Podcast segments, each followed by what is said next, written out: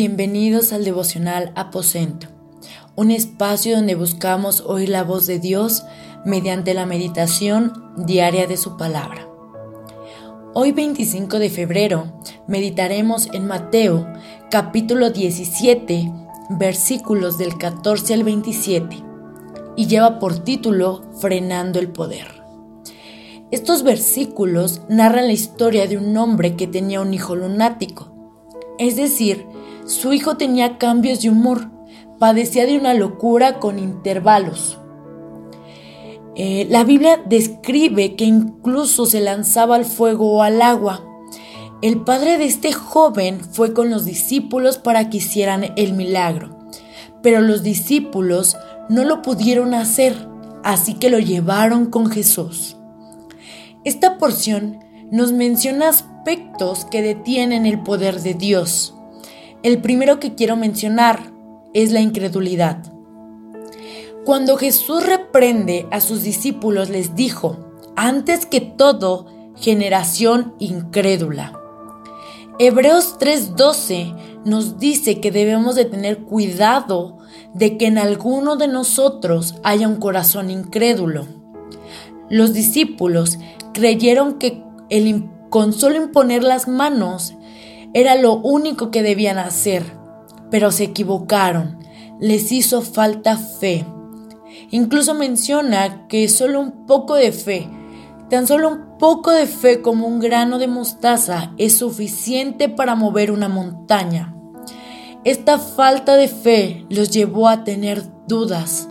Dudaron del poder y la autoridad que Jesús les dio.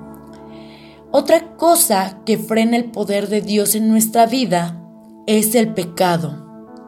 Jesús describe como perversos. Ellos vivían aún haciendo las obras de la carne. Nosotros debemos de presentar nuestra vida en sacrificio vivo, santo y agradable a Dios, reflejando en nosotros los frutos del Espíritu Santo. Se menciona también la falta de una disciplina espiritual. Jesús les dice, este género no sale sino con ayuno y oración. Tenemos que estar fortalecidos espiritualmente para poder vencer y desatar el poder de Dios. Otro punto que quiero tocar es el orgullo. Se menciona que el hombre se arrodilló delante de Jesús y no solo hizo eso, sino que también él rogó por la misericordia.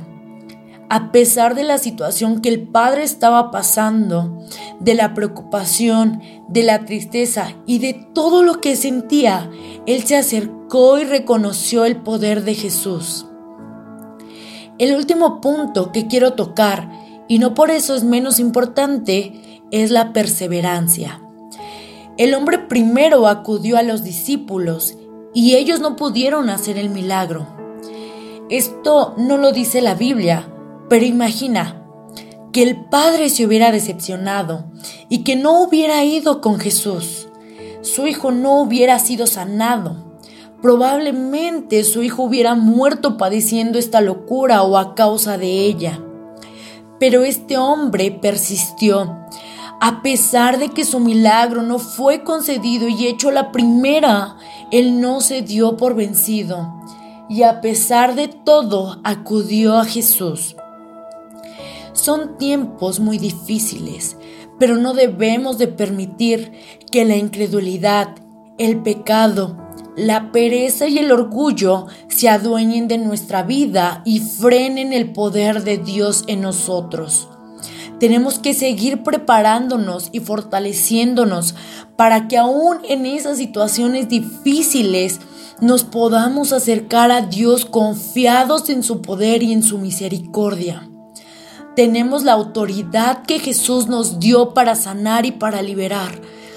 Debemos estar en comunión con Dios para conocer su voluntad, permanecer y persistir en ella a pesar de las circunstancias difíciles. Vamos a orar. Señor, agradecemos por esta palabra y ruego porque la incredulidad, el pecado, la pereza y el orgullo sean quitados de nuestra vida, Señor, que podamos acercarnos confiados, Señor, en tu poder, en tu misericordia. Tú eres Dios Todopoderoso, Señor, y sabemos que tú nos has dado autoridad. Ayúdanos a vivir en esa autoridad y a permanecer y persistir en tu palabra. En el nombre de Jesús, amén.